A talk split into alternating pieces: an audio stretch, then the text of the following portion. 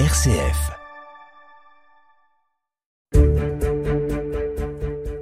Nous venons de passer la période des fêtes de fin d'année et c'est en ce moment que certains sites d'occasion enregistrent un pic d'annonces, celle des cadeaux non souhaités revendus en seconde main. Car tous les cadeaux ne sont pas forcément les bienvenus sous le sapin. Les associations de protection animale avertissent d'ailleurs, les animaux ne sont pas des jouets. Un message d'autant plus important en ce moment car les fêtes de fin d'année représentent elles aussi un pic concernant le nombre d'animaux abandonnés. Plus de 100 000 le sont chaque année en France. Les associations multiplient donc les opérations de sensibilisation mais ce n'est pas suffisant et pourtant les enjeux sont bien réels. Animaux et abandon, mauvaise résolution, c'est le sujet du jour aujourd'hui dans Tempo. Tempo, le podcast d'actualité de RCF Lyon, présenté par Jean-Baptiste Cocagne. Bonjour Yann Fraisse. Bonjour Jean-Baptiste, bonjour à toutes et à tous. Et tout d'abord, bonne année à vous et ainsi qu'à tous les auditeurs en ce début 2024 évidemment. Alors Johan, vous avez pu vous immiscer le temps de quelques heures dans la vie d'un refuge animalier. Tout à fait, hein, oui Jean-Baptiste. Et non, nous n'irons pas dans un refuge SPA, hein, même si c'est un phénomène qui les touche également. Mais la SPA détient des moyens qui n'ont aucune commune mesure avec d'autres associations et refuges indépendants. Et la problématique de la multiplication des abandons ne les impacte pas autant hein, que là où je suis allé. Direction donc le Nord-Isère ensemble aujourd'hui, au sud de Vienne. Et sur la petite commune de Chaunas-Lamballan, un refuge a bien voulu me recevoir et me faire découvrir l'envers du décor. Le refuge de Gerbet est derrière le portail vert qui marque l'entrée.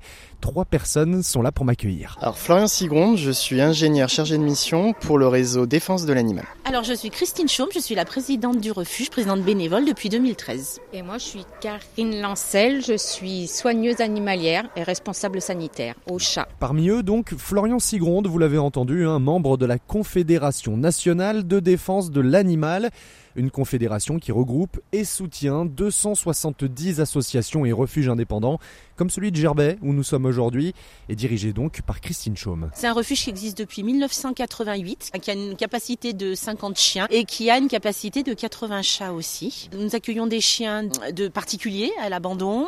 Nous répondons aussi à des saisies judiciaires pour récupérer des animaux maltraités. Et puis, bah, nous faisons de la sensibilisation, des enquêtes maltraitantes. C'est un peu le quotidien de, on va dire, n'importe quel refuge ou SPA. Et, voilà. et Christine Chaume confirme, les abandons sont monnaie courante en ce moment. Alors l'adoption et l'achat aussi, parce que souvent bah, les gens vont acheter à Noël. On est contre l'adoption au moment des fêtes, parce qu'en effet, quelques semaines ou quelques mois plus tard, on a des appels pour récupérer les animaux, acheter euh, en élevage, acheter en animalerie ou pris euh, voilà sur un coup de tête au moment des fêtes. Alors soit parce que les personnes n'ont pas percuté, on va dire, qu'un animal demandait autant d'engagement, soit parce que bah, ils ont passé un peu le caprice, soit parce que les enfants ne veulent plus de l'animal. Non, un animal n'est pas un cadeau de Noël parce que c'est pas un meuble, c'est pas un jouet, c'est pas une peluche, c'est un être vivant. Quand les gens veulent adopter un enfant, est-ce qu'ils se disent bah tiens on va entamer des démarches d'adoption pour avoir un enfant pour Noël? Non, bah pour nous pour les animaux c'est la même chose. Et pour s'assurer que le mariage entre l'animal et l'adoptant soit fait dans les meilleures conditions, eh bien le protocole d'adoption du refuge est minutieux. La soigneuse Karine Lancel s'occupe notamment des chats et elle est amenée à l'appliquer pour les adoptions. On fonctionne nous par mail, on essaye de cibler un peu les gens quand ils demandent on veut un chat câlin, les trucs comme ça. Donc on essaye d'orienter. Donc on fait des visites et nous on fonctionne en trois visites. Première visite, on voit les chats, on met une option dessus. Une semaine après ils reviennent, ils passent du temps avec le chat, on leur laisse du temps. Et troisième visite, c'est le temps qu'ils voient un vétérinaire faire un certificat de bonne santé et c'est l'adoption. Mais tous les refuges n'ont pas les mêmes habitudes comme nous l'explique Florian Sigronde. Chacun des refuges, du coup, membre de la Confédération, est indépendant. Donc c'est lui qui fixe son protocole d'adoption. Ici, il y a notamment, du coup, sur le volet comportemental, un accompagnement qui est réalisé. Tous ne peuvent pas se le permettre en fonction, du coup, du temps euh, qu'ils ont au niveau de leur bénévole. Alors, du coup, on se rapproche des grilles. Donc là, il y a une première grille qui nous sépare donc de plusieurs box, hein, c'est voilà, ça Oui, on a deux chenils. On a un chenil qu'on appelle chenil de devant, où il y a une trentaine de box, et le chenil de derrière, où il y en a une vingtaine. On ne fonctionne qu'avec des dons. On a quelques subventions, mais comme on n'est pas fourrière, qu'on a un refuge indépendant, sinon c'est essentiellement des dons de particuliers et éventuellement des legs. Et c'est un gros budget, oui, parce qu'on a à peu près 4 à 5 000 euros de factures vétérinaires euh, par mois. Et on a des contrats aidés, mais on a des charges sociales social. C'est très lourd en termes financiers, mais bon, voilà. Parmi les, les quatre piliers du coup de la Confédération aujourd'hui qu'on articule autour des quatre F, donc il y a le fédéré, il y a le formé et il y a le financé.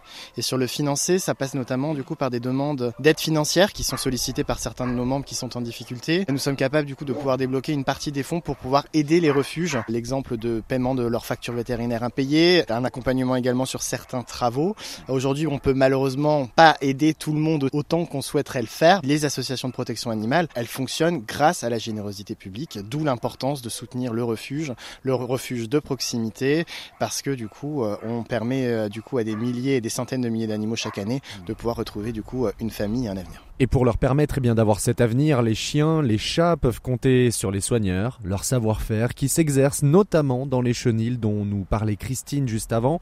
Alors il faut imaginer un carré bordé par des cages, des box dans lesquelles les chiens, eh bien oui, attendent leur future famille. Alors attention, c'est bruyant, impossible pour nous de continuer la discussion à l'intérieur.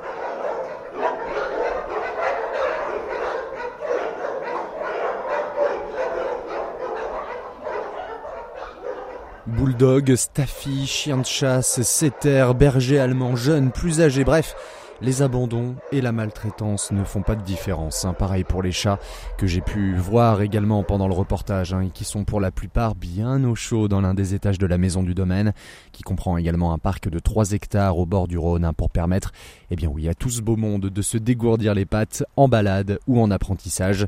Des animaux, oui, aux histoires complexes, parfois tristes, mais les passionnés que vous venez d'entendre tout le long de ce reportage, eh bien, donnent de leur temps, parfois bénévolement, comme Christine d'ailleurs. La vie d'un refuge comme celui de Gerbet, c'est un engagement, presque 7 jours sur 7 et 24 heures sur 24, une passion au service de ses compagnons à quatre pattes qui n'attendent que vous. D'ailleurs, il est temps pour nous de retrouver l'intérieur de la maison. Ah oui, la période s'y prête, et puis il y a plein de téléfilms de Noël, euh, surtout très américains, où on nous montre le petit animal sous le sapin, mais que la réalité tout autre, c'est un joli moment, mais qu'après, il faut être réfléchi dans son engagement, il faut savoir qu'un animal a des émotions, que quand on le prend, il va y avoir des tas de contraintes, du bonheur, mais des tas de contraintes, et puis quand on choisit d'adopter ou d'acheter un animal, c'est pour la vie, c'est un être vivant, c'est pour la vie. Quand on décide d'adopter, s'il y a des joies, il y a des peines, il y a les frais vétos, il faut y penser. Si on prend un animal, il faut assumer. Il faut assumer jusqu'au bout et puis vous en avez pour 15-20 ans. Si vous avez un véritable projet du coup d'adoption, un projet réfléchi du coup avec l'ensemble des membres de votre famille, allez-y, c'est beaucoup de bonheur. Si vous avez des doutes, peut-être pousser la porte d'un refuge. Vous pouvez du coup euh, donner de votre temps pour pouvoir vous rendre compte également de ce qu'implique du coup euh, le lien avec les animaux. Ne pas oublier du coup qu'un moyen et un bon coup de pouce, ça peut être un petit don du coup au refuge proche de chez vous. Et pour venir en aide au refuge de Gerbet, eh bien ça se passe sur internet www Merci Johan Fraisse pour ce reportage. Euh, il est à retrouver évidemment en réécoute sur rcf.fr et toutes les plateformes de podcast.